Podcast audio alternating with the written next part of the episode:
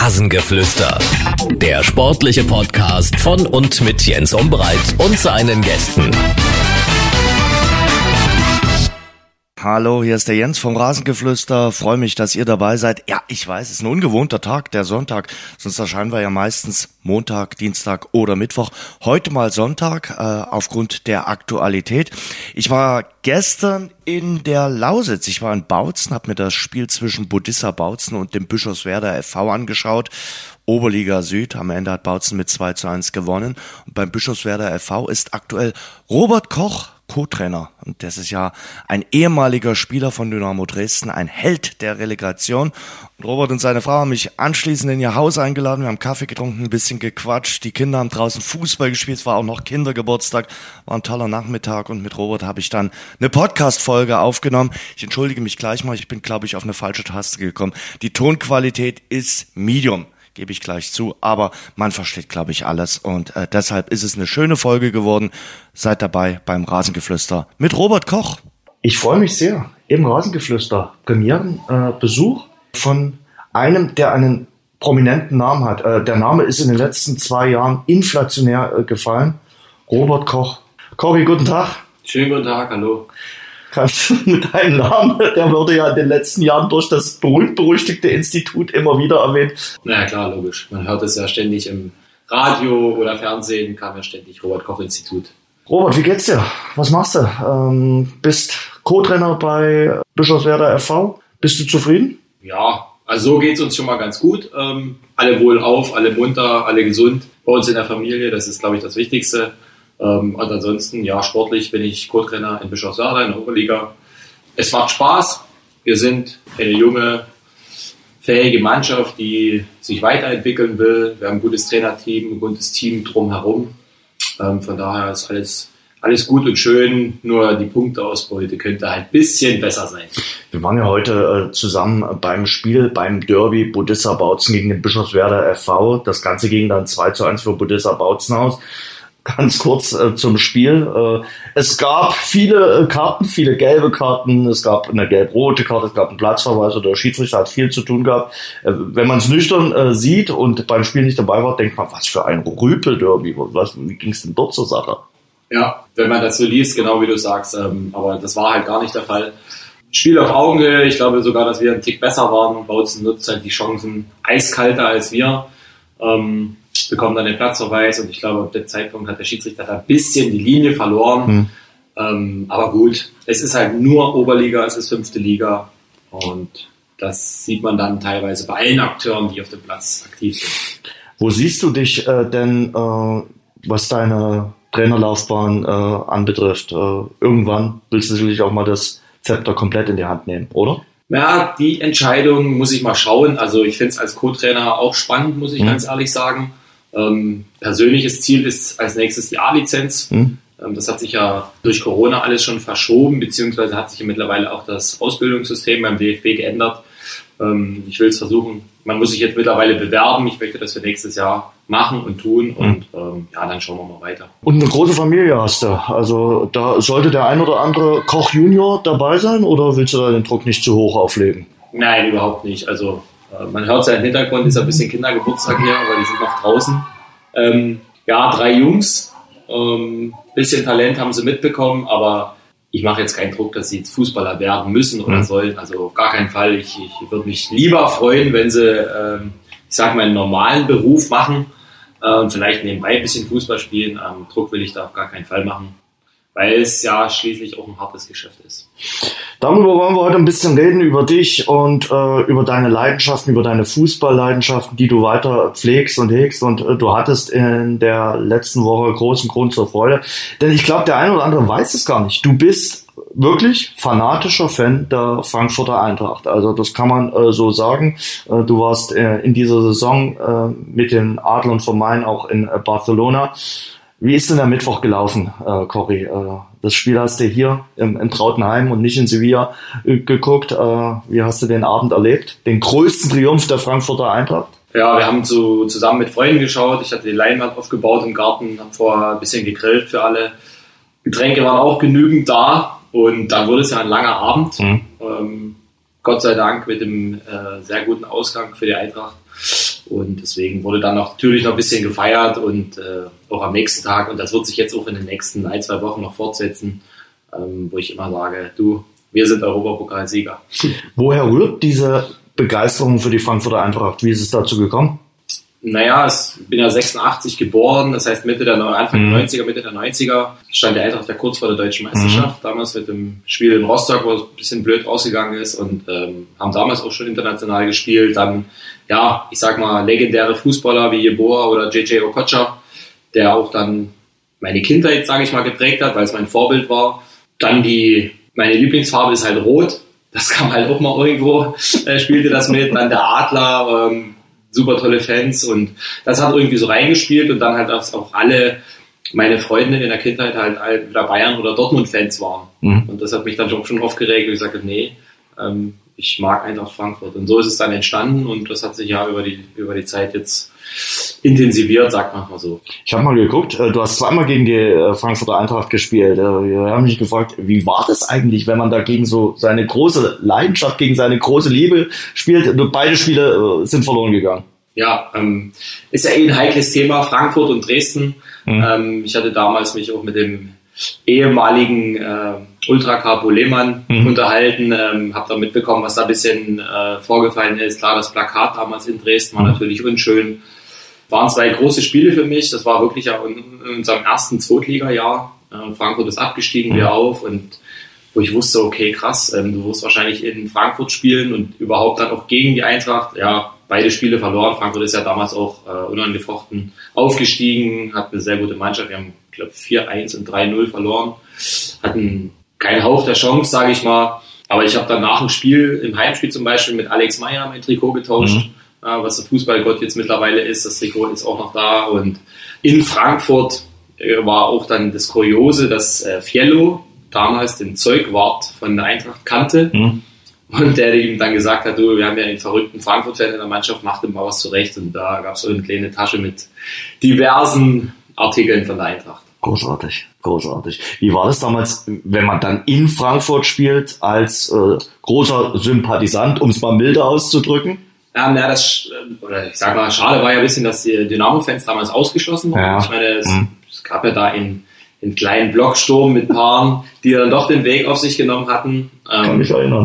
Deswegen, das war ein bisschen schade, dass nicht komplette gute Stimmung war. Das Spiel war auch relativ schnell entschieden, aber man war, ja, also jetzt nicht anders motiviert, weil in dem Moment äh, trägt man ja trotzdem das Dynamo-Trikot und will für seinen Verein und macht für seinen Verein alles und will alles geben und die Punkte holen und ja, von daher nüchtern betrachtet war es natürlich ein großes Erlebnis, auch das alles mal mitzuerleben. Mhm. Lass uns über die Frankfurter erstmal sprechen. Das war eine, eine rauschende Europacup-Saison. Und sie haben alles auf diesen Punkt fokussiert, auf das Finale in Sevilla, äh, wo sie natürlich wussten, da steht nicht nur der Pot auf dem Spiel, sondern auch die Teilnahme international für die kommende Saison und damit Champions League, damit verbunden Haufen Kohle. Und äh, Oliver Glasner, wenn ich mir ihn so anschaue, der war ja zu Saisonbeginn jetzt nicht ganz unumstritten, als er gleich im DFB-Pokal ausgeschieden sind, als der Bundesliga-Start verpatzt wurde. Aber sie haben sich durch die Europa League so in die Saison gegroovt und haben da so eine Euphorie-Welle aufgebaut, die wahnsinnig geworden ist. Also ich muss mal sagen, jeder war ja dann irgendwie gefühlt so leichter Eintracht Frankfurt-Fan. Ja, ähm, ja, war ja ähnliche Parallele zum Start von Adi Hütter damals mhm. vor drei Jahren, ähm, der auch genau das gleiche passiert ist. Sie sind, glaube ich, damals gegen Ulm aus dem Pokal geflogen, ähm, haben in der Liga einen schlechten Start gehabt und sind dann durch die Europapokalsaison so zu einer Einheit geworden. Und genau das Gleiche ist eigentlich diese Saison passiert. Pokal aus, schlechter Saisonstart. Ähm, der Verein hat trotzdem am Trainer festgehalten, ähm, was ja in der aktuellen Situation äh, bei diversen anderen Vereinen nicht der Fall ist. Ähm, und deswegen, ja, hat man sich durch den Europapokal so ein bisschen immer gepusht und mhm. letztendlich wenn man alles zusammen betrachtet, ja auch verdient gewonnen. Ich meine, wir haben kein einziges Spiel verloren. Ja, damals vor drei Jahren schon gegen Chelsea, unglücklich ausgeschieden im Halbfinale. Ja, und ähm, diese Euphorie, vor allen Dingen kam jetzt dann natürlich noch die Corona-Zeit hinzu, wo der zwei Jahre lang kaum Zuschauer im Stadion waren und das hat alles enorm gepusht. Mhm. Und dann sage ich immer noch, hat man mit einer durchschnittlichen Bundesligamannschaft ja trotzdem so einen Fokus darauf richten können, dass man in Europa das Ding gezogen hat weil man diese Europa League so richtig ernst genommen hat. Also ich kann auch von anderen Mannschaften äh, erzählen, die auch Europa League mal zwischenzeitlich gespielt haben. die den Wettbewerb so semi äh, ernst genommen haben und dann zum Beispiel gegen die Glasgow Rangers ausgeschieden sind. Ja, richtig. Also man darf halt nicht vergessen, also ich kenne es ja noch von früher, damals Landesmeisterpokal mhm. und der UEFA Cup, mhm. so wie es früher hieß, jetzt heißt es halt Europa League und hat, glaube ich, durch diesen Titel Europa League an Attraktivität für manche ähm, Vereine halt verloren, was ich halt Quatsch finde. Mhm. Ne? Ähm, früher gab es sogar ja noch die Pokale Pokalsieger, da gab es ja drei Wettbewerbe, kommt jetzt mit der Conference League, wo man ja geteilter Meinung ist, aber ich sage, Europa League ist ja trotzdem noch der Europacup, der UEFA Cup. Also ist was Riesiges, was Großes mhm. und das Ding zu gewinnen und ja, natürlich, was es jetzt mit nicht nachzieht, ähm, wie du es schon gesagt hast, ähm, Champions League Teilnahme und äh, verbundene Geld. Also ich sage ja auch, das war dann knapp ein 40 Millionen mhm. Spiel mhm. am Mittwoch. Kann man äh, definitiv so sagen. Weil du Adi Hütter äh, erwähnt hast, äh, Adi Hütter und Oliver Glasner, beides äh, Österreicher. Ähm, was macht denn Glasner anders zum Beispiel als Hütter? Also Hütter ist ja jetzt nicht im, im, im besten Verhältnis gegangen. Das wurde ja dann erst während der Saison wieder befriedet, dass äh, auch da die Wogen geklettet wurden. Äh, ich glaube, die, die Frankfurter Fans waren schon mächtig sauer, dass der dann dem äh, Ruf äh, aus Gladbach gefolgt ist. Dass das nicht gut ausgegangen ist, wissen wir auch. Aber Glasner noch eine emotionalere Bindung, nehme ich da wahr, zu Eintracht Eintracht Frankfurt? Ja, also ich war ja, sage mit Adi Hütter auch schon sehr zufrieden. Mhm. Ähm, der hat vom Fußballspielen her ist es ähnlich, mhm. ne? hohes Pressing, ein hohes laufintensives Spiel für die Spieler. Aber wie du schon gesagt hast, die, die mannschaftliche Geschlossenheit, glaube ich, was ja in Frankfurt in den letzten Jahren immer ein Thema war, mhm. weil aufgrund verschiedener, vieler Nationalitäten du als Trainer natürlich auch gefordert bist. Da ist die Sprachbarriere, du musst die Spieler irgendwie zusammen zu einer Einheit bekommen. Ähm, und das hat, haben beide Trainer hingekriegt, äh, davon mal abgesehen. Und äh, ich glaube, Glasner, wenn man so zwischendrin mal ein bisschen schaut, er herzt halt jeden, ne, was man so mitbekommt. Ähm, und er hat es ja jetzt auch nochmal gesagt im Interview, es war halt enorm wichtig, dass die Spieler, die halt hinten dran sind, genauso mit dabei sind. Und ja, man kennt ja sicherlich über Kontakte den einen oder anderen Spieler auch aus Frankfurt und äh, ich habe in Barcelona auch mit wo ich war, mit jemandem gesprochen, der bei Frankfurt spielt zurzeit und die sagen natürlich, also man kennt es aus aktiven Zeit, es ist immer schwer, wenn du hinten dran bist. Aber ja, die Stimmung hat so gepasst, weil sie gesagt haben, wir ziehen alle an einem Strang, wir wollen dieses Ding und ob ich jetzt als Wechsler oder als Stammspieler, ich gehöre trotzdem dazu. Ich finde ja, dieser Barcelona-Moment, der hat dann alles nochmal äh, gesteigert und da wusstest du, okay, die Jungs sind wahrscheinlich gar nicht aufzuhalten. Also das Gefühl, wir machen aus dem Nou Camp äh, das Waldstadion, äh, hat äh, für, für die Frankfurt-Fans irgendwas ganz Besonderes äh, bedeutet.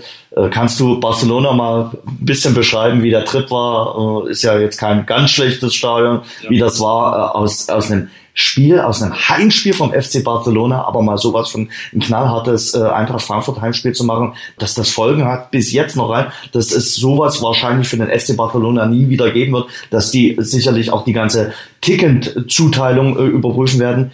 Äh, wie war der Abend äh, in Barcelona?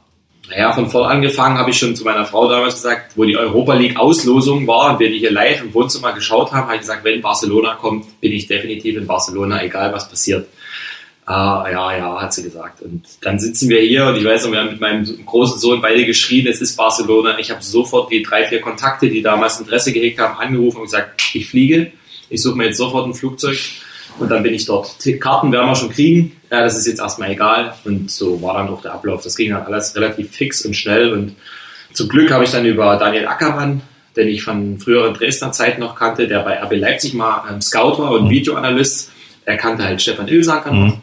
Und so haben wir sogar über einen offiziellen Weg unsere Tickets erhalten. Das hat dann auch alles gepasst.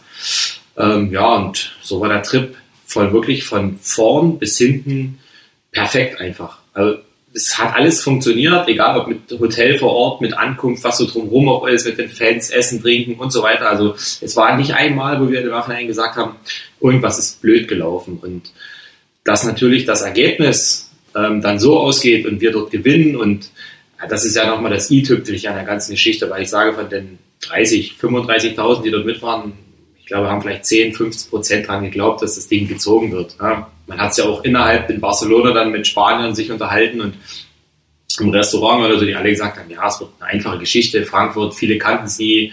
Das war ja dann auch das Thema mit den Tickets. Ne? Wir haben viele getroffen, die dann die Tickets von Spaniern erhalten haben. Ich meine, was für Umwege das vorher passiert ist, alles über den Fans. Ähm, ja, einfallsreich. Ne? Wie du schon gesagt hast, das wird Barcelona sicherlich nicht mehr passieren. Ähm, es war ja dann auch dort vor Ort am Plaza de Catalunya am 17, 18 Uhr, wo dann der Fanmarsch losging. Es war so viel los.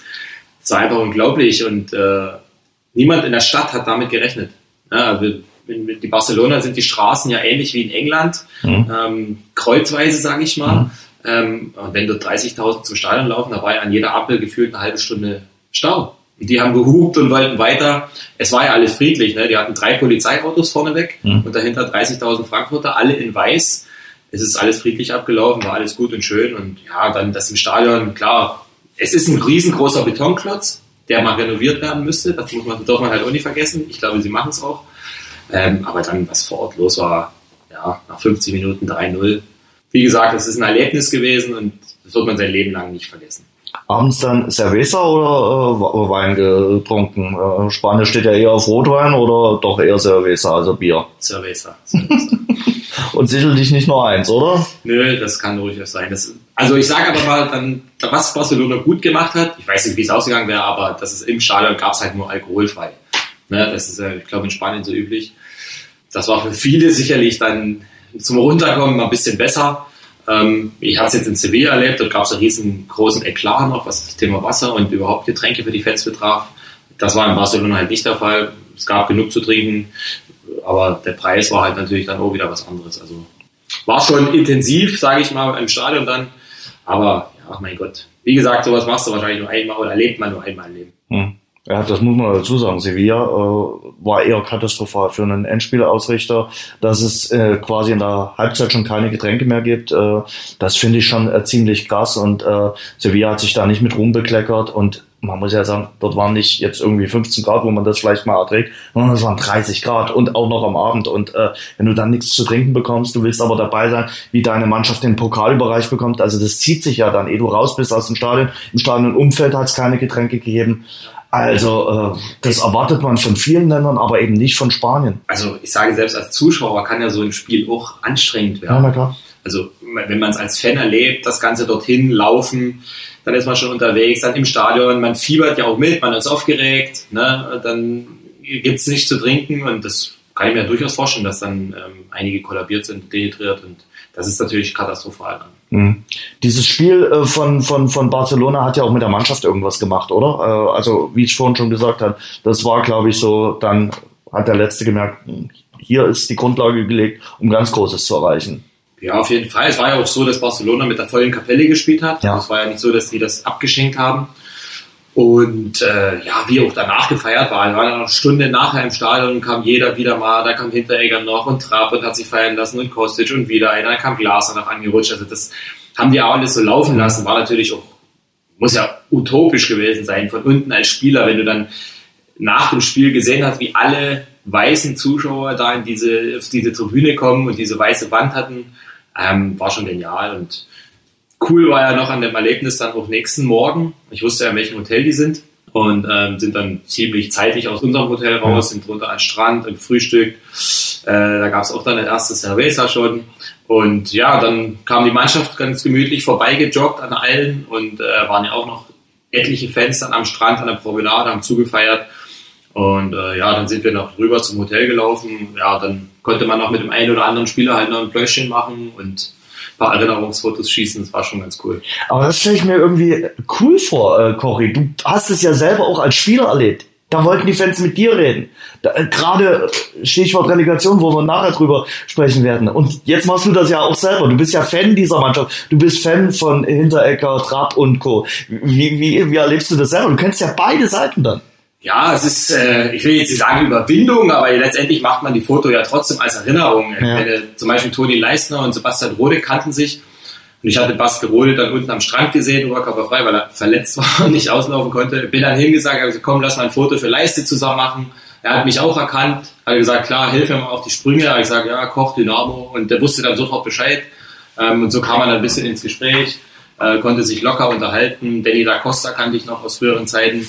Ähm, die haben dann manchmal sicherlich auch ein bisschen, also ich weiß nicht, ob sie dann interessiert, ob ich jetzt als Fan dort bin, aber ja, aber es ist, es macht halt Spaß. Ich, ich glaube, ich gehe da ein bisschen anders ran als vielleicht der richtige Fan und ich gehe auch ein bisschen lockerer ran, weil mhm. letztendlich sind es ja Menschen wie du und ich, Und du darfst jetzt, sage ich mal, keine Scheu haben, aber trotzdem respektvoll gegenübergehen. Und so kann man auch mit Kevin Trapp halt ein. Das ist, glaube ich, lass uns da mal kurz einhaken. Äh, ganz wichtig, auch für die Fans. Äh, es gibt Momente, wo man einen Fußballer nicht unbedingt stören sollte. Und wo es auch nicht arrogant von dem Fußballer klingen soll, wenn der sagt, okay, jetzt bitte nicht. Aber eigentlich finde ich, und das finde ich dann auch wieder gut, sollte sich der Fußballer auch immer Zeit nehmen für die, die das Depot kaufen, die die Jahreskarte kaufen und äh, die da sind, auch wenn es der Mannschaft mal nicht gut geht, äh, wenn man gegen äh, Kräuter Fürth spielen muss. Genau so ist es. Also sicherlich vorm Spiel ist immer schwierig gewesen, aber nach dem Spiel muss dann, sollte die Zeit da sein. Und ähm, nach so einem Triumph ist man ja sowieso entspannter. Mhm. Ne? Und deswegen, aber das ist wichtig und sollte jeder Fan auch immer, äh, ich sag mal, vorher kurz überlegen, ja. Ähm, wie trete ich dem jetzt gegenüber. Ähm, da gibt es ja auch genug Szenen. Lass mal ein Foto machen! Ja, genau, so. Und das ist halt, oder Thema Leiste zum Beispiel gegen HSV ja. damals. Ja. Das sind Aktionen, wo ich dann den Spieler in Schutz nehmen muss und also auch alles so verstehe, weil wenn man selber weiß und da gibt es trotzdem noch genug, die sagen, da muss ich im Griff haben und so. Ich sage, nee, manchmal tickt es halt aus, weil wir sind auch nur Menschen. Ich habe mit Toni ja auch darüber im, Podcast geredet. Ähm, eben drum, äh, man muss auch verstehen, das war das Spiel mit dem HSV in seiner Heimatstadt, bei dem Verein, den er wirklich auch im Herzen trägt. Und natürlich hatte der sich ein anderes Ergebnis vorgestellt, der hatte sich auch einen anderen Abend vorgestellt und wird dann angepöbelt. Und nicht er wird angepöbelt, sondern seine Familie wird angepöbelt. Und ich glaube, das muss jeder verstehen. Und das ist nur allzu menschlich, dass dann einmal auch die Sicherung durchbrennt. Na klar. In, in, in so einem Moment. Also wer, wer das nicht nachfühlen kann, klar sagt jeder, ja, geht eigentlich nicht, aber muss man, muss man sich alles gefallen lassen? Weiß nee, ich nicht. Nicht genau. Zurück äh, zur, zur Eintracht. Äh, was traust du ihnen denn äh, jetzt zu in der Champions League? Äh, ich glaube schon, dass die, die Mannschaft äh, auch zusammengewachsen ist. Wenn wir uns überlegen, äh, Kostic zum Beispiel zu Saisonbeginn das große Thema. Geht er weg? Äh, war auch bei, bei den Fans natürlich ein, ein Thema. Da war Niske in dem Moment der beliebteste Spieler. Jetzt lieben ihn alle. Äh, sie haben ein paar gute äh, Transfers äh, gemacht. Klar, das mit den Stürmern, das musste auch sich erst eingrooven. Aber jetzt haben sie natürlich eine Mannschaft, äh, die äh, zusammengefunden hat. Und ich glaube, die werden sie punktuell jetzt weiter verstärken können, dank der Kohle aus der Champions League. Ja, man sollte trotzdem auf dem Teppich bleiben. Ähm, ich glaube, Krösche und Glasner, was sage ich mal die Männer anbetrifft, die da vorne weggehen, haben das jetzt auch schon betont, dass sie jetzt nicht unnötig viel Geld ausgeben werden. In Zukunft wäre es natürlich wünschenswert, wenn man immer das internationale Geschäft erreichen kann über die Bundesliga. Grundsätzlich DFB-Pokal zu gewinnen, ist immer schwierig. Mhm. Aber international irgendwas zu holen, das ist jetzt halt gelungen, wir haben es geschafft. Und man ist sogar gesetzt in Top 1 als Europa League-Sieger. Ähm, das heißt, man hat vom Papier her, glaube ich, nur ein Kracherspiel. Mhm. Ja? Deswegen wäre es natürlich wünschenswert, wenn, dann, wenn wir vielleicht die Vorrunde überstehen und dann werden wir schauen. Man muss jetzt eh auf die Auslösung, bin ich gespannt, was passiert. Äh, ich freue mich über einen attraktiven Gegner, versuche natürlich die Spiele irgendwie mitzunehmen. Bei Champions League ist dann nochmal was ganz anderes. Aber grundsätzlich, wie du schon sagst, man muss die Mannschaft punktuell verstärken. Man muss auch jetzt erstmal gucken, ob Leute wie Kostic, Kamada, Hinteregger, Ndika, ob die überhaupt bleiben. Mhm. Das ist immer ein Thema. In Neuzugang haben wir ja schon den Molukuani von Nantes, ein Stürmer, ein hochgewachsener. Wir müssen Polter soll ja auch kommen, oder? Also ja? der, der, der, der Toni Leistner-Kumpel äh, äh, Polter soll doch noch kommen. Ja, wäre natürlich für mich gut, dann kann Leistner immer nach Karten nachfragen, aber ähm, ja, wir müssen mal gucken. Als Backup sicherlich ein guter Stürmer, aber ich sage jetzt mal für Champions League würde es vielleicht nicht reichen, weiß ich nicht. Knipser der Strafraumstürmer ist, seine Qualitäten hat. Man muss gucken, was für Ansprüche man hat. Wie gesagt, also ich finde, unter die Top 6 sollte man immer versuchen zu kommen, gerade jetzt. Mhm. Weil wir äh, gerade Bundesliga sprechen. Marco Rosa, der hat die Trennung in Dortmund gegeben. Warst du überrascht oder hast du das erwartet? Null erwartet. Also mhm. wirklich null. Es kam eine Diskussion auch, nee, also das ist jetzt Anspruchdenken von Borussia Dortmund. Der hat, die sind Zweiter geworden, haben, ich glaube, 69 Punkte geholt ähm, sicherlich ist die Chance da, bei Bayern München jetzt mal zu knacken, aber die wird nächstes Jahr genauso da sein. Mhm. Und welcher Trainer da jetzt kommen soll oder nicht, das werden wir sehen. Ähm, ich glaube, jetzt ist der Terzic wieder im Gespräch, aber gerade nicht die einzige Trainerentlassung jetzt nach der Saison. Und ähm, ja, bei einigen kann man halt mit dem Kopf schütteln. Bei welcher schüttelst du denn mit dem Kopf? Ja, Marco Rose ist zum Beispiel, selbst mhm. Adi Hütte in Gladbach, mhm. ein schwieriges Jahr. Ähm, die Trennung mit Max Eber ist sicherlich auch nicht so spurlos an den mhm. vorbeigegangen. Aber Hütter wird definitiv was bekommen, bin ich mir relativ sicher, weil der hat eine gute Vita, auch aus äh, Österreich und der Schweiz mitgebracht. Der wird was bekommen. Na klar, aber warum muss ich jetzt den Hütter abgeben und hole Lucien Favre zurück? Ähm, das steht ja auch vorher schon fest. Ne? Also es ist, es ist, ich sage es jetzt mal einfach formuliert, ich darf es nicht wirklich sagen, es ist halt ein Drecksgeschäft. Ne? Es ist halt so. Und ähm, das ist in verschiedenen Positionen halt der Fall. Und da gehören halt, Trainer sind dann auch irgendwo nur Marionetten, glaube ich, von einigen. Mhm. Und wie gesagt, manche Entscheidungen kann man verstehen und manche halt nicht. Ich glaube schon, dass Anti Hütter äh, da bei den Vereinen, die jetzt suchen, äh, sicherlich auch wieder unterkommen will. Es sei denn, er sagt, ich mache erstmal ein kleines Päuschen. Bei dem einen oder anderen Trainer könnte ich das auch nachvollziehen, weil das Geschäft schlaucht, glaube ich, schon extrem. Wenn du jeden Tag im Fokus stehst, wenn du jeden Tag Rede und Antwort stehen musst, wenn du dich jeden Tag als Mentor in der Mannschaft bedienen musst und ja auch immer was Neues überlegen musst. Richtig, na klar. Deswegen die Überlegung als Co-Trainer nicht ganz so verkehrt. Finden Sie jetzt heraus, wie großartig ein alkoholfreies Pilzner schmecken kann. Neu. Radeberger alkoholfrei. Hopfig frisch im Geschmack. Mit echtem Kalister Aroma Hopfen. Radeberger alkoholfrei. Jetzt probieren. Lass uns mal mit der Relegation äh, weitermachen. Äh, und wir machen erstmal mit der Relegation weiter, die für uns emotional nicht ganz so nahe geht. Hertha gegen äh, HSV oder HSV gegen Hertha. Hinspiel hat der HSV mit 1 zu 0 gewonnen hat er damit die Grundlage gelegt, um nach vier Jahren Zweitklassigkeit wieder zurück in die erste Liga zu kehren? Ja, ich denke schon, dass sie den Grundstein gelegt haben. Ähm, ich glaube, dort ist auch einiges bei den Ticketverkäufen schiefgegangen bei der Hertha, ähm, was man jetzt so erfahren hat. Und äh, ja, ich glaube, das Spiel war auch verdient. Ja, auch wenn das Tor ein bisschen komisch war, sage ich mal. Also, aber grundsätzlich war Hamburg ja für mich die aktivere und bessere Mannschaft auch. Und bei Hertha hat sich jetzt waren es, glaube ich, zwei Spiele mit dem Wechsel zu Magath und danach ist das Ganze auch wieder abgeflacht und aber Hertha war schon ziemlich dünn, oder? Offensiv ja, war ja gar nichts. Der fünf Torschüsse oder so gehabt. deswegen, also ich habe einen sehr guten Freund, der ist Hertha-Fan, wie auch immer das passieren kann, aber es ist so. Ähm, der hat jetzt auch Spaß auch schon gesagt, darf ich Eintracht-Fan werden? Ich kann mir das nicht mehr angucken und das ist leider auch so. Und ich sage mal so, ich, einer meiner Brüder, der hat Sympathien für den HSV, hm. ne, ist auch was Kurioses, aber deswegen, ja, ich würde es dem HSV einfach gönnen. Also ich sag mal so, man kann ja über den HSV denken, was man will. Man hat auch oft gelästert in den letzten Jahren, als sie es immer wieder verspielt haben, dann im Frühjahr, als sie immer wieder Vierter geworden sind. Und ich sage auch, man muss auch äh, Tim Walter jetzt nicht den sympathischsten Trainer der zweiten Liga halten.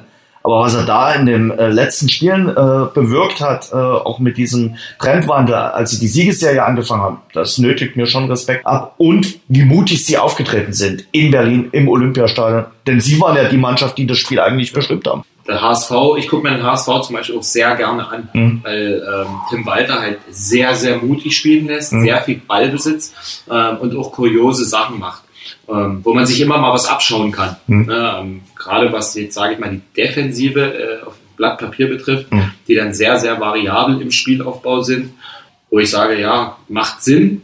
Der entscheidende Pass, sag ich mal, ins letzte Drittel, wo es dann interessant wird, der war dann manchmal halt nicht da, aber selbst dort haben sie dran gearbeitet und äh, das zeigt es halt jetzt. Und äh, deswegen, also die Spieler sind äh, selbstbewusst und das zeigen sie gefühlt die ganze Saison schon, haben mit Rückschlägen, mhm. äh, haben sie akzeptiert und deswegen, also war das für mich, sage ich jetzt mal, nicht überraschend, weil wie mhm. gesagt, den HSV hatte ich doch schon ähm, mehrmals die Saison mir angeschaut. Ich finde bloß, äh, vielleicht auch das Gefühl vom, vom Dresden-Spiel hier in Dresden, äh, sie spielen natürlich manchmal sehr mutig raus. Der eine oder andere würde sagen, äh, teilweise auch Harakiri. Wenn das schief geht, ist der Gegner natürlich sofort vorm Tor. Ja, richtig. Aber ich bin eher mal als offensiver Spieler. Es ist schwierig, Defensive zu coachen. Ich erlebe es ja selber jetzt mit bin eher da bei uns für die Offensive zuständig. Also ich bin eher der Freund davon, 4 zu 3 zu gewinnen, als 1 zu 0 zu gewinnen. Okay. So, ich sag mal, alle Hoffenheim oder Bremen früher oder sowas. Mhm. Und so ähnlich ist es beim HSV halt auch gewesen. Mhm. Ja, und deswegen, man muss halt auch mal Risiko gehen. Das versuche ich meinen Spielern noch zu vermitteln, die jung sind, wo ich sage, na klar kann man, früher hat man immer gesagt, letzte Mann auf die Trippel. Aber ich sage, wenn du dort ein 1 gegen 1 lösen kannst, warum sollst du das nicht machen? Weil andersrum ist ja der Stürmer, der dich angreift, meistens defensiv schlechter geschult. Notiz an mich selber, Co-Trainer von Mourinho wirst du wahrscheinlich nicht, weil Mourinho. Ja, nee, das ist ein ganz anderer Fußball, richtig. Aber nee, und deswegen, also das sage ich meinen Jungs auch gerade auf Außenposition. Wenn du dort halt mal einen Ball verlierst, na gut, dann sind es trotzdem noch 30, 35 Meter bis zum Tor. Und mit einer guten Staffel kriegst du das schon hin. Aber im HSV ist ja zum Beispiel auch, dass der, der Heuer Fernandes als Torwart gefühlt den zwölften Mann spielt, 40 Meter vom eigenen Tor. Ja, und den Mut zu haben, also die ist ja auch schon zwei, drei kassiert von der mhm. Mittellinie, aber dann ist es halt so. Muss man wahrscheinlich dann so in Kauf nehmen. Was erwartest du denn am Montag? Hamburger, die genauso auftreten, genauso mutig auftreten wie in Berlin. Das hat ja Walter schon angekündigt, hat gesagt, wir werden von unserem äh, spielerischen DNA nicht abweichen. Wir werden genauso auftreten. Wir haben jetzt zwar das äh, 1 zu 0 Polster, aber wir wollen weiterhin ähm, mutig und vorspielen. Das denke ich. Also ich ja. gehe fest davon aus und ich glaube auch, dass selbst wenn Hertha dort vielleicht 1 in Führung geht, dass der HSV dort keinen Abbruch im Spiel mhm. macht. Die haben sogar jetzt ja noch mehr Zuschauer, das ist ein Heimspiel. Mhm. Ich sage, dass der HSV aufsteigt. Nach dem 1 zu 0 im Hinspiel äh, ist es definitiv möglich und äh, ja, ich sag mal, so eine große Stadt wie Hamburg, da gehört mindestens ein Verein in die äh, Bundesliga und Berlin hat ja mit Union einen Bundesligisten. Union ist schon stark, oder? Also um kurz den, den Schwenk da ja. zu den Köpenicker äh, zu machen, was die jetzt äh, auch wieder in dieser Saison geleistet haben. Großartig. Ja, kann man auch so sagen. Ja, dieser ganze Weg von Union Berlin, ja. ich sag mal seit fünf, sechs Jahren, ist ja alles aufgebaut und, und das setzt sich jetzt fort, auch aus, ich sag, begrenzten Mitteln, ähnlich wie der SC Freiburg.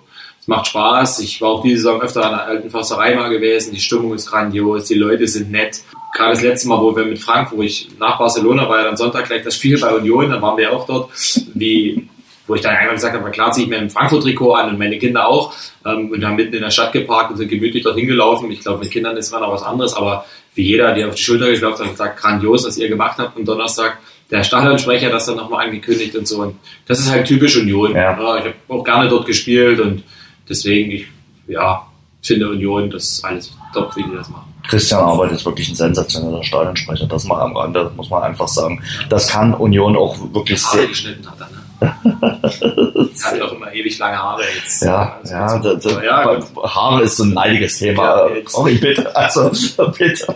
Weil du Union angesprochen hast, Union ist ja auch für viele Vereine ein Vorbild, die so aus der zweiten Liga rauskommen will, die so einen Mehrjahresplan, Stufenplan haben glaube auch Dynamo Dresden äh, sagt sich, Mensch, so wie es Union gemacht hat, das könnte für uns ein Vorbild sein.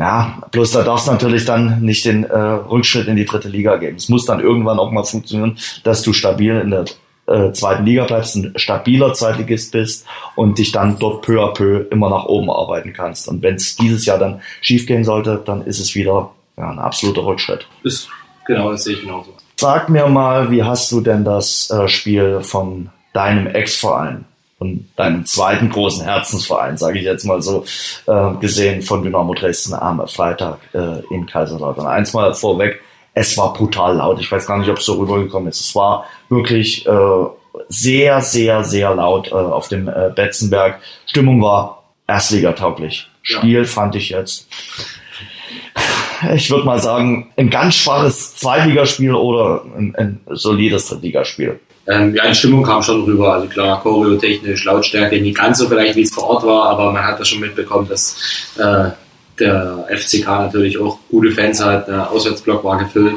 Also das hat man schon mitbekommen, ja. Und spielerisch, ja, wie du schon gesagt hast, es ist Luft nach oben. Bei beiden Mannschaften. Also man muss ja auch sagen, äh, der erste FC Kaiserslautern hat auch nicht die Sterne vom Himmel äh, gespielt. Die hatten in der ersten Halbzeit die besseren Möglichkeiten, daher Dynamo nur so eine halbe Chance von der Ferne. In der zweiten Halbzeit hatte ich schon den Eindruck, dass Dynamo mit dem Spiel und mit dem ganzen Drumherum besser zurechtkam.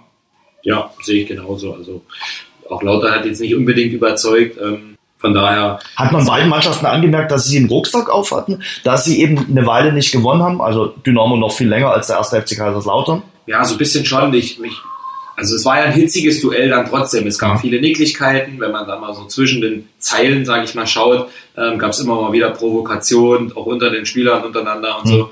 Das heißt schon, es steht viel auf dem Spiel. Man tut da vielleicht auch ein bisschen einiges abkaschen, wenn man sagt, okay, jetzt konzentriere ich mich mal auf meinen Gegenspieler und belatsche den ein bisschen.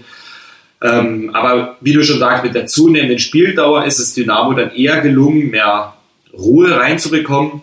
Ähm, wobei ich aber auch sage, es war halt auch ein schwacher Gegner in dem Moment. Also Das muss man ganz klar sagen. Also, es ist ein Drittligist, es ist der dritte der dritten Liga. Und da sollte man, und das bestätigt sich mehr und mehr, auch den Unterschied erkennen zwischen zweiter und dritter Liga. Der war in der ersten Halbzeit nur schwierig zu erkennen, in der zweiten Halbzeit dann schon ein bisschen und muss am Dienstag deutlich zu erkennen sein. Cory, verrat mir, warum tut sich Dynamo Dresden aktuell so schwer und vor allem offensiv so schwer? Wenn ich das wüsste, dann hätte ich es denn schon den Verantwortlichen schon mitgeteilt. Das ist ja Moritz Schröter zum Beispiel auch ja, sehr genau. gut. Ähm, durch ihn verfolge ich das diese Saison jetzt auch wieder intensiver. Na klar, zweite Liga ähm, sehr gut angefangen. Ähm, aber ich habe es ja dann zwischendurch auch schon mal gesagt gehabt, dass es äh, diese Qualitätsspieler mhm. oder Unterschiedsspieler bei Dynamo Dresden im Kader vielleicht nur auf zwei, drei Positionen gibt. Mhm. Und ansonsten ist es halt eine sehr gute Drittligamannschaft. Mhm. Ähm, das hat man damals auch gesehen beim Aufstieg, ja, souverän aufgestiegen und dann gab es Probleme. Und es ist ein schmaler Grad als verantwortlich, vielleicht zu sagen, okay, ich steige jetzt mit, sag ich mal, 20 Jungs in die nächste Liga auf mhm. ja, und muss dann vielleicht Zähne verabschieden und mhm. hole mir zehn neue ins mhm. Boot. Das hat Dynamo in den letzten Jahren nach den Aufstiegen nie gemacht. Mhm. Ja, die haben einen Großteil auf die Mannschaft vertraut und das ging ja irgendwo nach hinten los. Deswegen sage ich ja jetzt, selbst wenn, also wenn Dynamo jetzt die Klasse hält und ich hoffe, dass es, und ich gehe davon aus, dass sie es jetzt schaffen am Dienstag, wird sicherlich trotzdem ein Umbruch passieren. Oder ein Umbruch passieren müssen, weil meine Meinung ist, dass ein Teil der Mannschaft nicht die Qualität hat, um in der zweiten Liga vielleicht dieses Niveau für Union Berlin zu sagen, Platz 10, Platz 8, 7, so gesichertes Mittelfeld. Also ist vielleicht hart, ähm, hörte vielleicht der eine oder andere Spieler nicht so gern, aber ich sehe es halt so. Mhm. Ja, und deswegen, und offensiv gesehen, ja, es ist, teilweise sind ja Chancen da, aber die werden halt im Moment nicht gemacht. Das mhm. gleiche Problem haben wir im Bischofswerder gerade. Ne? Mhm. Viel Aufwand und wenig Ertrag. Ja, und wenn du jetzt natürlich dann so ein Spiel noch hinzukommt, ich, ich sage ja, Aue war ja dann zweite Halbzeit auch ähnlich. Ne? Schlimm, wie sagst du, naja, und ja, du brauchst halt ein Tor. Aber ich habe ja vor der Relegation schon gesagt, selbst mit zwei Unentschieden und einem guten Elfmeterschießen schaffst du den Klassenhalt. Du, du denkst, äh, dass jeder so die guten Nerven hat, äh, vom K-Block zu sagen, okay, heute ist mein Tag, heute verwandle ich den Elfmeter ganz, ganz sicher. Was mit Broll natürlich ein Elfmeterkiller. Das genau, muss, das, das muss. Das sag ich ja. Also, die können ja vielleicht einen verschießen, dann muss Broll halt zwei halten. Also, deswegen. Andersrum ist doch nicht anders. Also, die Dynamo hat es ja jetzt erlebt, wie es in Kaiserslautern läuft. Ja. Aber die Lauterer kommen jetzt auch nach Dresden, ausverkauftes Haus und dann ist halt eine gelbe Wand. Ja. So, und da wird es genauso laut sein. Und dann bin ich halt auch mal gespannt, wie es läuft.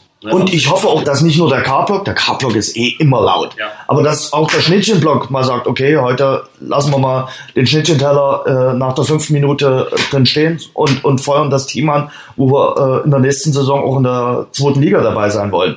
Das wird sehr, sehr interessant sein. Ich mache mir da aber wenig äh, Sorgen. Ich glaube schon, dass das auch nochmal was macht. Äh, dies, dieser Kessel, Rudolf Habel Stadion, wo man wirklich extrem nah dran ist und wie gesagt, wenn die Stimmung äh, da ist, wenn, wenn, wenn, wenn alles in Gelb da ist, äh, dann entfaltet dieses Stadion natürlich auch nochmal ein ganz spezielles Aroma. Du weißt es selber, du weißt es viel besser als ich. Ja, also vor allen Dingen positive Grundstimmung. Wie du schon sagst, alle mitmachen, einmal 90 Minuten nochmal alles geben. Ist ja nicht nur für die Spieler, ist ja für den Verein, für die Stadt, für alle, die dazugehören. Und das sind genügend. Man sagt jetzt nochmal alles mobilisieren und das Ding irgendwie ziehen ja, und hoffen, dass es natürlich klappt. Also mhm. drücke alle Daumen, die ich habe.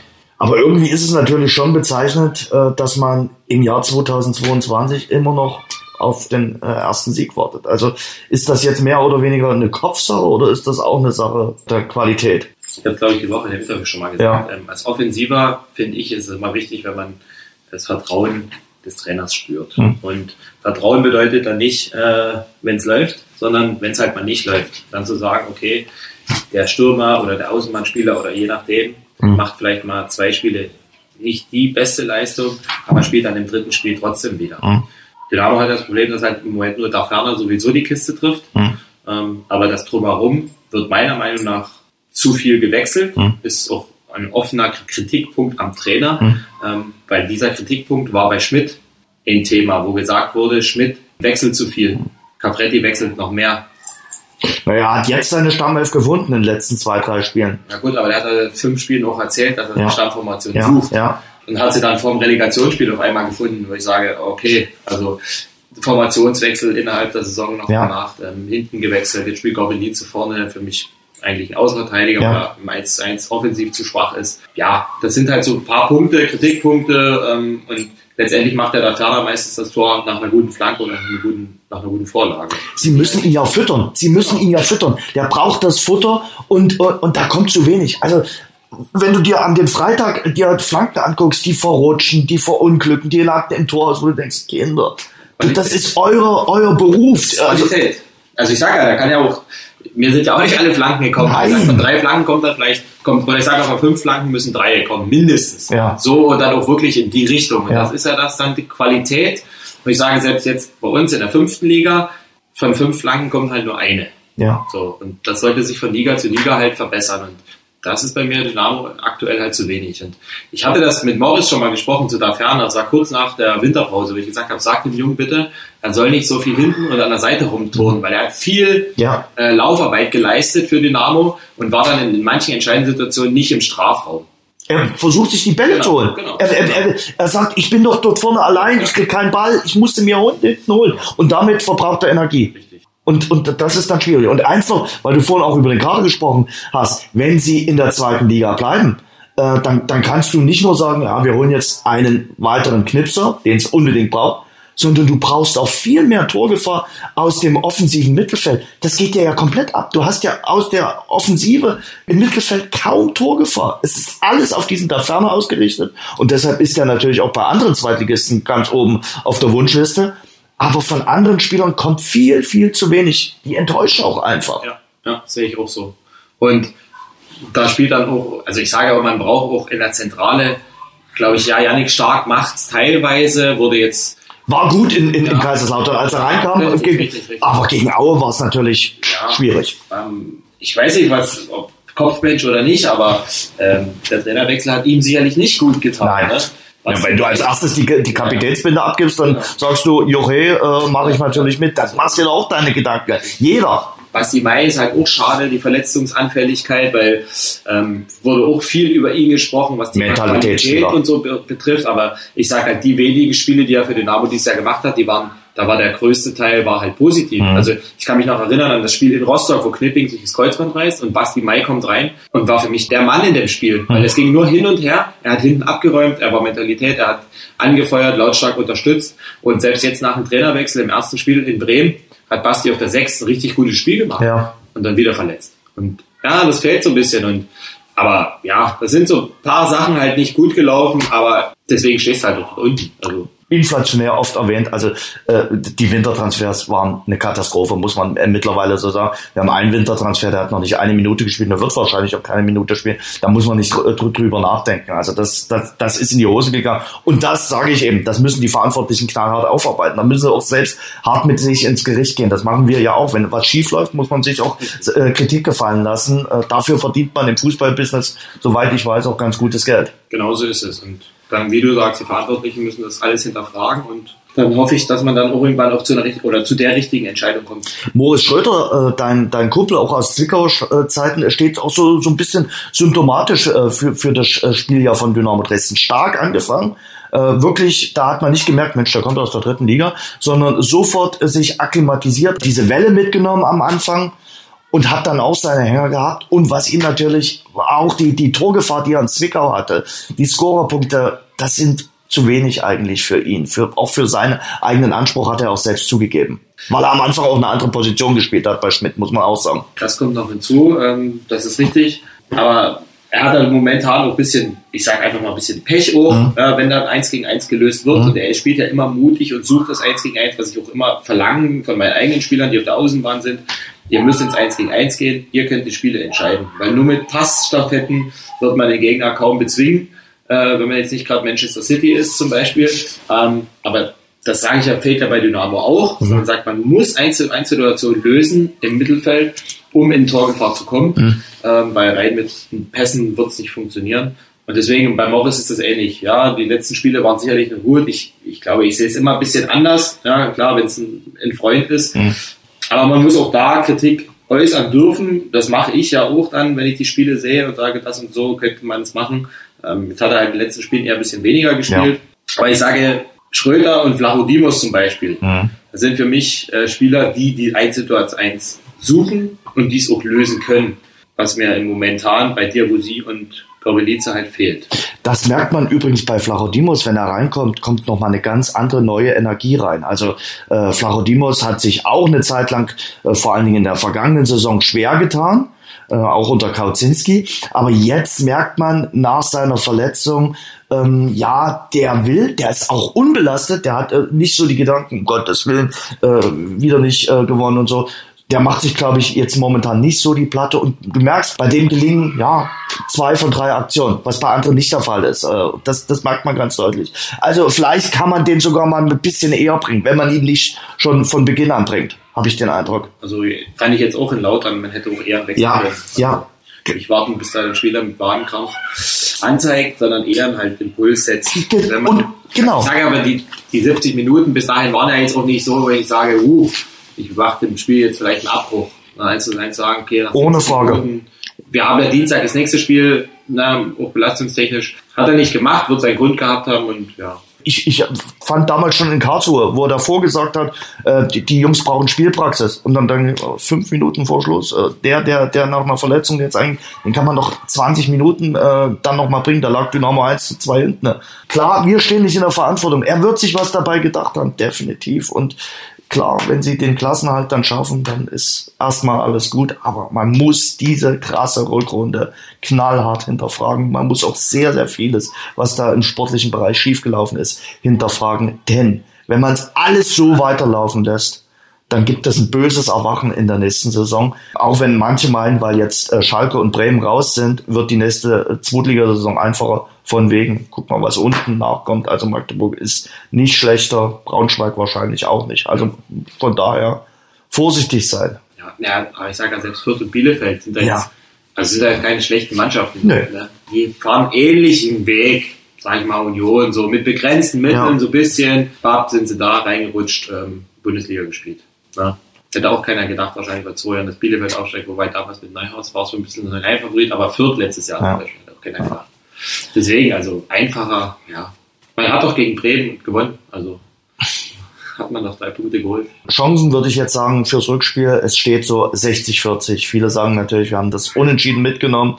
Die Gefahr liegt natürlich darin, dass jetzt viele sagen, naja, das machen wir jetzt am, am, am Dienstag schon irgendwie dicht, die dann auch vergessen. Wir haben ja noch gar kein Spiel gewonnen äh, im Jahr 2022. Und Kaiserslautern hat nichts, aber auch gar nichts zu verlieren. Dirk Schuster hat schon bewiesen, dass er nach einer Niederlage sogar im Hinspiel in der Relegation, damals mit Darmstadt, im Rückspiel äh, weitergekommen ist. Also abschreiben sollte und darf man äh, die Roten Teufel nicht. Wie siehst du die Ausgangslage für den Dienstag? Ich sehe es ähnlich wie du. Also ich würde die Chancenverhältnisse jetzt nicht allzu hoch bewerten. Äh, Ich hoffe natürlich, dass der Heimvorteil genutzt werden kann Mhm. und Dynamo auch wichtig war, vielleicht 1 in Führung geht, was im Spiel sicherlich sehr gut tun würde, Mhm. ähm, wo dann vielleicht auch bei dem einen oder anderen mehr Selbstbewusstsein äh, kommt, um dann eventuell vielleicht noch eins nachzulegen. Den großen Vorteil sehe ich, dass wir auf den Tag genau vor elf Jahren aufgestiegen sind. Das ist mir jetzt auch mal so bewusst geworden vor einer kurzen Zeit, dass das genau die beiden gleichen Daten waren wie Genau. 2011. Selbst das ist schon mal ein Vorteil. Andersrum sage ich aber Lautern, wie du schon gesagt hast, sie haben gar nichts mehr zu verlieren. Die kommen jetzt hierher und ich will nicht davon ausgehen, dass Lautern vielleicht mal 1 in Führung geht, weil dann spielt der Kopf noch mehr eine größere Rolle und dann, weil diese Auswärtstorregel zählt ja Gott sei Dank jetzt nicht mehr. Ich sage jetzt 0-0 Aussatz, ist ja jetzt egal, aber da wird's Brühe, würde ich mal jetzt sagen. Ja, ja, nicht drüber nachdenken, wenn du in der 70. Minute ein Gegentor äh, kassierst und äh, dann überlegen musst, jetzt müssen wir, brauchen wir schnell erstmal ein Tor, damit wir hier uns in die Verlängerung retten. Also das äh, möchte, glaube ich, keiner von uns erleben. Weil du den Tag vor elf Jahren äh, erwähnt hast, welche Gedanken äh, gehen dir denn immer durch den Kopf? Klar, jetzt äh, in diesen Tagen der Relegation wirst du äh, immer wieder auf das Thema natürlich angesprochen, weil du vor allem dieser 2011er äh, Relegation einer der ganz großen Protagonisten gewesen bist. Du hast im Hinspiel den Ausgleich gemacht äh, und hast im Rückspiel das 3 zu 1 gemacht, bist zum Chefkoch geworden. Was geht dir da durch den Kopf?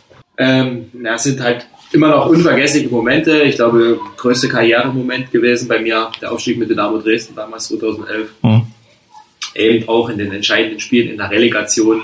Das wird man nie vergessen. Ich habe so schon gesagt, mein Nachbar, der auch immer ein bisschen verrückt ist, der schaut sich die Videos öfter mal an und da bekommt man jetzt immer noch Gänsehaut. Wie bist du denn in diese Relegationsspiele reingegangen oder rangegangen? Warst du da jemand, der sagen konnte, okay, ich schalte den Kopf aus, weil es stand ja auch damals eine Menge auf dem Spiel. Ihr seid sicherlich als Underdog in die 2011er Relegation gegangen. Ihr hattet euch auch Selbstvertrauen erarbeitet mit diesem Schlusssport in der dritten Liga unter Ralf Lose. Trotzdem, gegen Osnabrück wartet der Underdog. Wie bist du in die Spiele rangegangen? Hast du dir platt gemacht oder hast du gesagt, ach komm, lass laufen?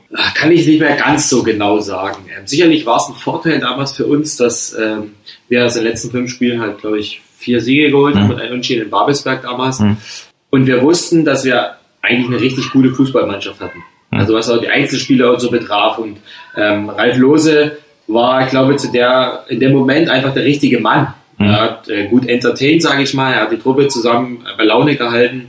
Er war für jeden Spaß zu haben und das hat auch mal zusätzliche Energie freigesetzt. Mhm. Und dann war das Hinspiel gegen Osnabrück ja schon, sage ich mal, auch auf Augenhöhe. Mhm. Und man hat gemerkt, okay, man hat gegen den Zweitligisten eine, eine richtige Chance. Wir können besser sein. Und ich glaube, das war dann einfach auch der, der positive Aspekt, warum wir auch, ich glaube, mit ein bisschen Lockerheit nach Osnabrück gefahren sind und soweit ich weiß auch das Spiel dort dominiert hatten. Mhm. Sicherlich war man beim Heimspiel, weiß ich noch, zu Hause, man war aufgeregt gewesen. Es steht viel auf dem Spiel. Also ich sage ja für mich selber auch aus mal, ich sag mal, von den Niederungen des Fußballs aus der Landesliga, Oberliga hin und her, es ging immer bergauf und dann die Möglichkeit dort in der zweiten Bundesliga zu spielen. Da wollte man das natürlich beim Schopfe packen. Und da waren einige bei uns in der Mannschaft, die ich sag mal, diesen Weg mitgegangen sind. Ich erinnere zum Beispiel an Kegel oder Pfeffer oder so junge Leute, die wirklich gesagt haben, das ist unsere Chance, äh, packen das beim Shop für selbst Timo Röttger oder so, die dort gespielt haben. S-Wein Schein, die wollten sich zeigen. Fiello dort noch als Charakterkopf mitgeholt, als erfahrenen. Ähm, Lars Jungnickel ist in die Relegation eingesprungen, obwohl er vorher eigentlich nicht gespielt hatte, der aber auch ein Motivator und Camper vom Herrn waren. Ja, und ich glaube, im Rückspiel haben wir das dann gezeigt. Also wir waren dann schon die beste Mannschaft. Wir gehen halt, wir schießen halt das Tor nicht obwohl wir drei Riesenbretter hatten. Ähm, und Osnabrück macht, glaube ich, vor der Halbzeit ja, der Ecke. 44. Minute. Aber selbst dort in der Halbzeit, es war durchweg positive Stimmung und wir werden das Ding jetzt ziehen und wir werden das jetzt schaffen. Und nach dem Spiel sind ja dann alle Dämme gebrochen.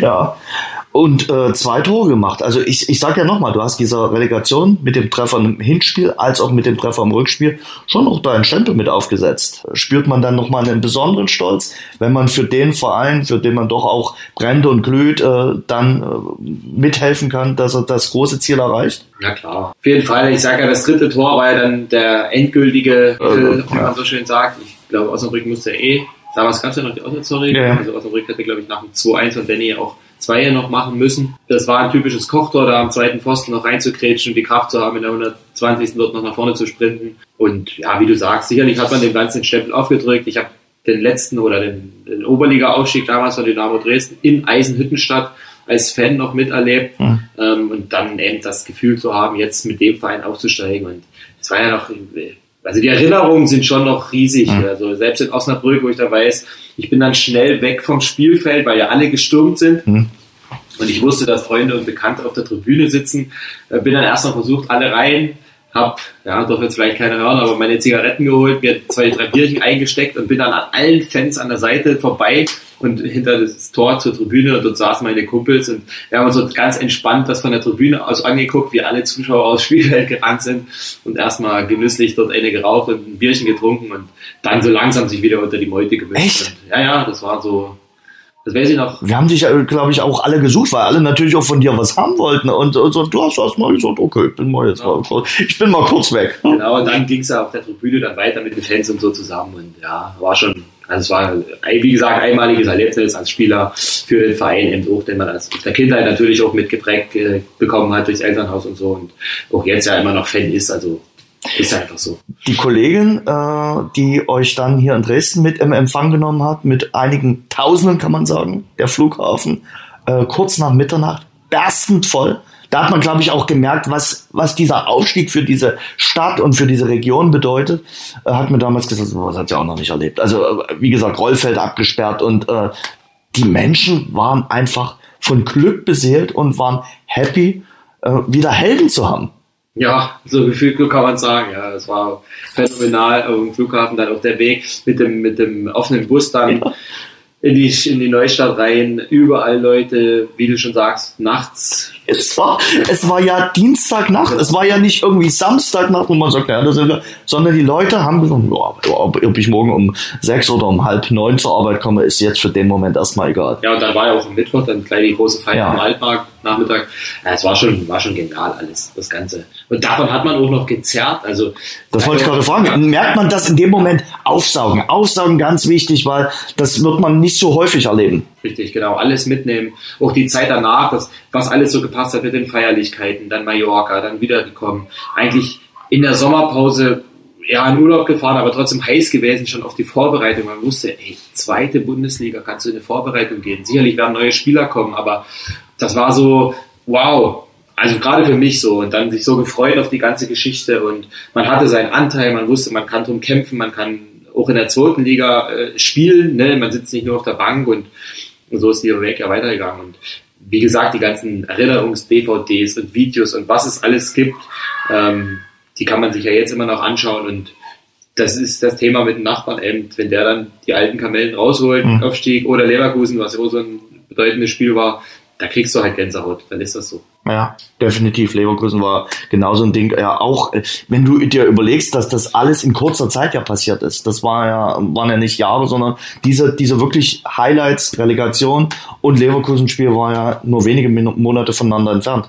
Genau, Leverkusen war dann gleich. Im August, ja, genau, genau, genau, genau. Also äh, mit Michael Ballack, mit Schirle und äh, wie sie alle heißen, die er dann hier aus dem Stadion geschossen hat. Also auch das natürlich äh, was Besonderes äh, gewesen. Und da muss man auch sagen, was dieser Mannschaft äh, jetzt in dieser Saison nur bedingt gelungen ist. Klar, am Anfang hat sie diese Euphorie mitgenommen, aber irgendwann ist die Euphorie irgendwie auf der Strecke geblieben. Ihr habt diese Euphorie die komplette Saison mitgenommen. Ihr habt ja den Klassenerhalt damals in der Saison sehr souverän eingetütet. Ja, was damals halt auch wichtig war, fand ich, ähm, und was ich auch durch die Saison gezogen habe, wir waren zu Hause stark. Mhm. Wir haben zu Hause, also ich sage ja, bis auf Frankfurt haben wir ja zu Hause fast alles gewonnen. Wir haben mhm. selbst gegen Fürth gewonnen, wir haben gegen Düsseldorf gewonnen, die ja damals hoch sind. Wir waren zu Hause einfach eine Macht, wo du dann gesagt hast, okay, auswärts, wie Dynamo ja eigentlich schon immer mhm. schwach ist, ne, war ja früher schon so, hat man gewusst, okay, zu Hause sage ich mal, gewinnst du sowieso wieder. Mhm. Und deswegen hat das Ganze so gepasst. Und diese Heimschwäche zieht sich bei Dynamo ja auch schon jetzt ja. nur diese Saison. Da ist dann auch immer die Frage, ist es Druck, ist es Last? Aber eigentlich muss es ja pure Freude sein, in dem Stadion aufzulaufen. Eigentlich schon. Ein Jahr später gab es dann erneut Relegation äh, gegen Osnabrück. Da hast du dann nicht mehr ganz so häufig äh, gespielt. Äh, da hast du eher von draußen dir das Ganze unter deinem Lieblingstrainer angeschaut. genau, Thema österreichische Trainer. Ne? ähm, naja, im Hinspiel bin ich ja reingekommen, ja. Tobi Büller. Ich glaube, der hat damals eine Platzwunde oder so. Ja. Hatte auch eine riesen Kopfballchance, um einen Ausgleich zu machen. Ähm, Benny Kürsten hat uns da im Leben gehalten mit dem gehaltenen Elfmeter. Ja, und dann im Rückspiel ja, war ich noch Wechsler, aber das war egal, weil man wollte unbedingt die Liga halten, neue Saison, neues Glück und ähm, war, hat ja auch gemerkt, es war wichtig für die Stadt und für den Verein und alles. Und hat man sich dann dort, dort durchgesetzt und da wurde ja trotzdem gefeiert dann. Also das wollte ich gerade sagen. Die Situation ist ja mit, mit der jetzigen auch zu vergleichen. Man ist der Zweitligist, die, die Ausgangslage ist sogar eine bessere, aber steht extrem viel auf dem äh, Spiel. Das weiß äh, das ganze Umfeld und ich glaube, die Mannschaft kann eine komplett verkorkste Rückrunde so ansatzweise noch äh, retten mit äh, dem Spiel am Dienstag. Ja, genau. Also so eine Relegation hat ja immer sein Für und Wider. Ne? Normalerweise wäre Dynamo abgestiegen ohne mhm. Relegation, mhm. aber dann wäre aufgestiegen. Ich sage ja rum wieder zum Beispiel, wenn man jetzt vergleicht Aufstieg und Abstieg, so, also ich finde, mit einem Abstieg mhm. kann man mehr verlieren, als man mit einem Aufstieg gewinnen kann. Weil Aufsteigen ist zwar immer schwieriger als nicht abzusteigen, sage ich, aber das Ganze drumherum, Mannschaft fällt auseinander. Mitarbeiter müssen gehen. Verein muss sich neu umsetzen, planen, es gibt weniger Geld.